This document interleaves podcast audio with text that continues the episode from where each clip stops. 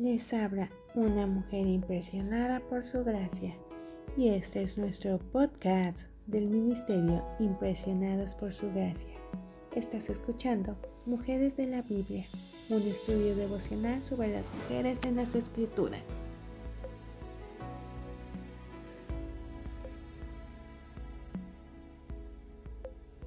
Hoy hablaremos de Tamar, la hija del rey David, y estudiaremos su historia.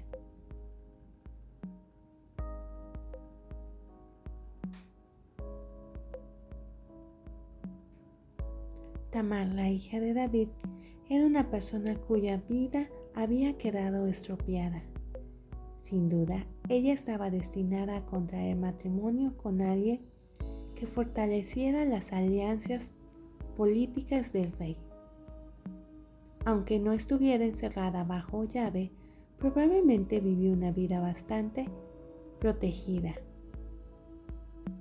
Pero todas las precauciones del mundo no podían haberla salvado del peligro que le acechaba adentro del círculo íntimo de David.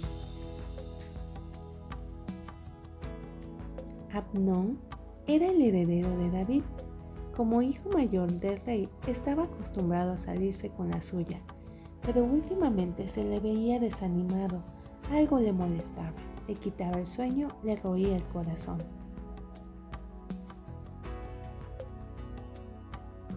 Un día, Jonadab, el primo de Abnón, le preguntó, ¿cómo es que tú, todo un príncipe, te ves cada día peor?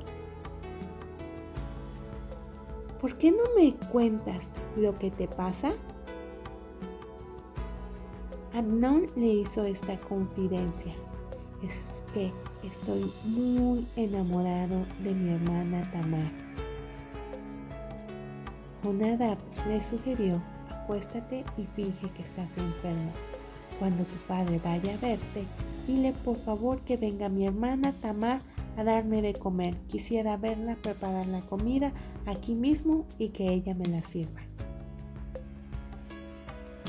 Así que David, preocupado por su hijo, impensadamente envió a su hija hacia la trampa que iba a arruinar su vida.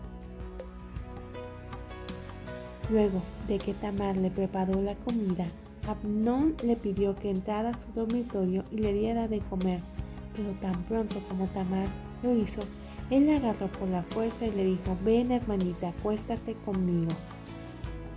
No, hermano mío, no me humilles, que esto no se hace en Israel. No cometas esta infamia. ¿A dónde iría yo con mi vergüenza? ¿Y qué será de ti? Serías visto en Israel como un depravado. Yo te ruego que hables con el rey con toda seguridad. No se opondrá a que yo sea tu esposa. Pero a pesar de sus ruegos, Amnón la forzó y la violó. Tan pronto como la tormenta de su pasión se hubo aplacado, el capricho de Abnón se tornó en aborrecimiento arrojó a Tamar fuera de su casa, cerrándole la puerta como si ella y no él fuera la culpable.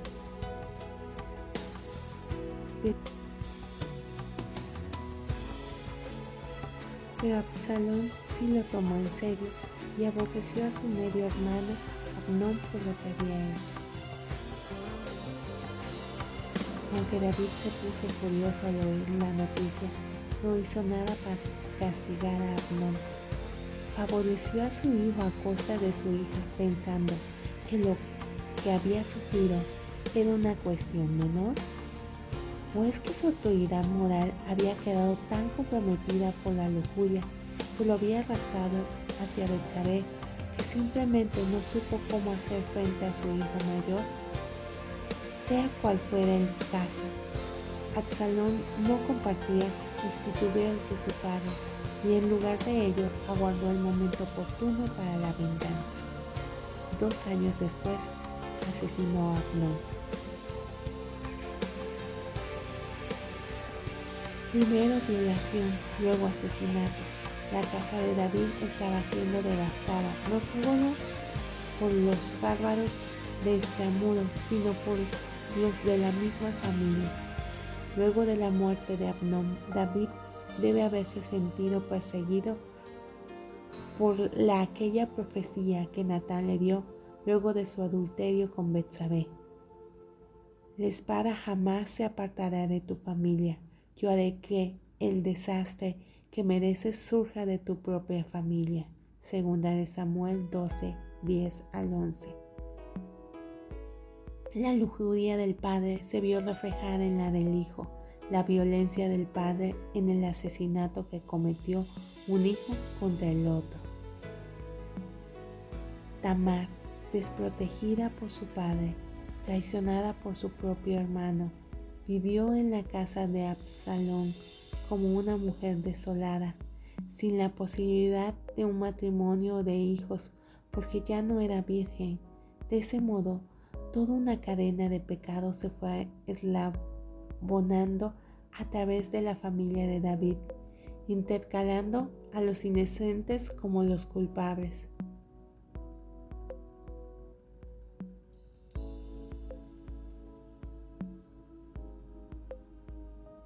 Nuestra oración es que el Dios de nuestro Señor Jesucristo, el Padre glorioso, te dé el espíritu de sabiduría y de revelación para que lo conozcas mejor y que asimismo sean iluminados los ojos de tu corazón para que sepas a qué esperanza Él te ha llamado.